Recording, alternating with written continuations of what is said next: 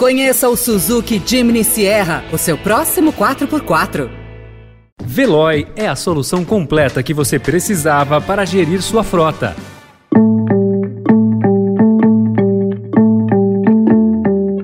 Olá, seja bem-vindo, seja bem-vinda. Começa agora mais uma edição do Notícia no seu Tempo. Esse podcast é produzido pela equipe de jornalismo do Estadão, para você ouvir em poucos minutos as principais informações do jornal. Entre os destaques de hoje, Bolsonaro pede liberação das estradas no terceiro dia de protestos. Lira sinaliza que pode votar correção do imposto de renda. E Palmeiras conquista o 11º título do Brasileirão, com recordes e campanha irretocável. Esses são alguns dos assuntos que você confere nesta quinta-feira, 3 de novembro de 2022. Estadão apresenta Notícia no seu tempo.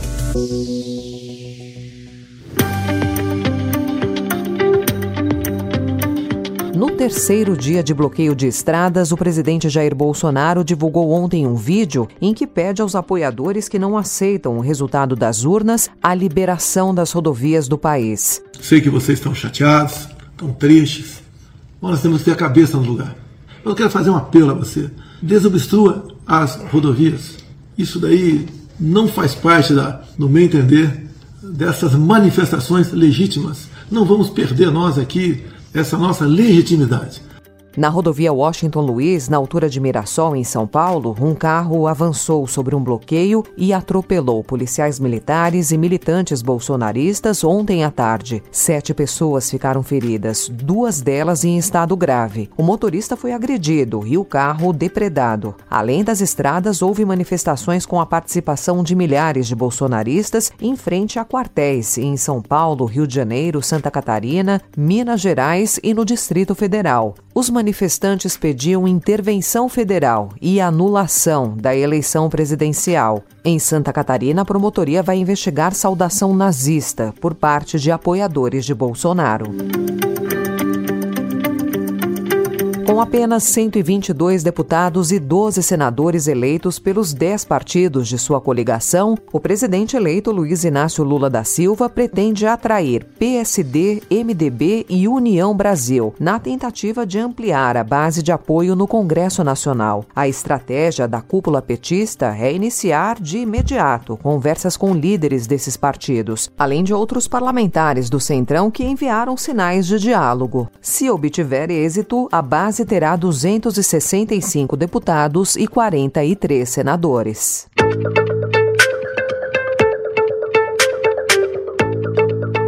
O presidente da Câmara, Arthur Lira, sinalizou em reunião com líderes partidários que, se o governo Lula quiser, ele colocará a correção da faixa de isenção do imposto de renda da pessoa física para ser votada ainda neste ano. A correção da tabela do imposto de renda pessoa física para cinco salários mínimos, R$ 6.060, é uma das promessas tanto de Lula quanto de Bolsonaro. Como mostrou o Estadão, se a tabela não for corrigida, quem recebe um salário mínimo e meio pagará imposto de renda no ano que vem.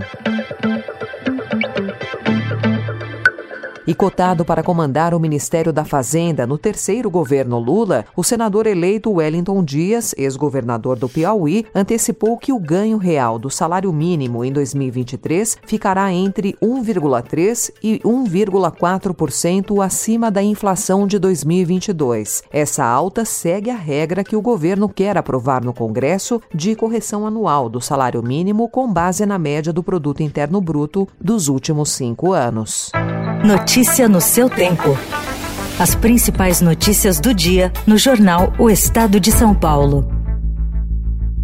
E em 20 segundos, após Noruega, a Alemanha informa que também vai desbloquear Fundo Amazônia. A mobilidade do futuro está cada vez mais engajada. Inovação e sustentabilidade são os grandes diferenciais desse novo mundo. A Renault não fica para trás quando o assunto é apresentar produtos com propostas sustentáveis e tecnológicas. Quer saber mais sobre o novo Quid E-Tech da Renault? Ouça no podcast aqui no canal do Notícia no seu tempo.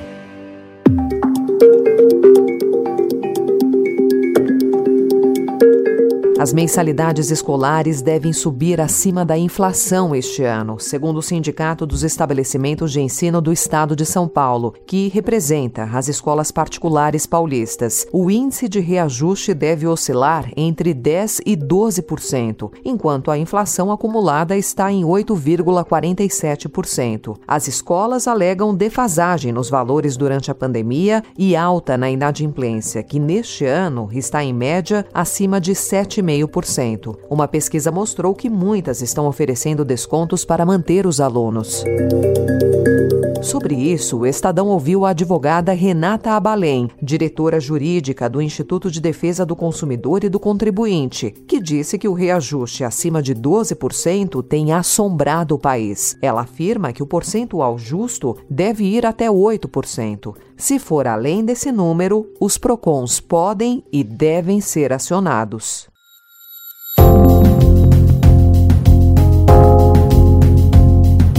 O porta-voz do Ministério de Cooperação para o Desenvolvimento da Alemanha, Benedikt Schuneck, confirmou ontem a intenção do governo do país de desbloquear os repasses ao Fundo Amazônia, após a posse de Luiz Inácio Lula da Silva como presidente. Os repasses estavam suspensos desde 2019. Schuneck explicou que a agilidade do desbloqueio dependerá de o Brasil cumprir uma série de pré-requisitos que permitam o trabalho do fundo criado para lutar contra o desmatamento da floresta amazônica. Israel, embora o Likud, partido do ex-primeiro-ministro Benjamin Netanyahu, tenha levado o maior número de cadeiras nas eleições de terça-feira, segundo os resultados preliminares, os grandes vitoriosos são os partidos de extrema-direita e ultra-ortodoxos. Os resultados finais só devem ser conhecidos amanhã, mas com quase 88% das urnas apuradas, o bloco de Netanyahu caminha para ter uma maioria simples. Notícia no seu tempo.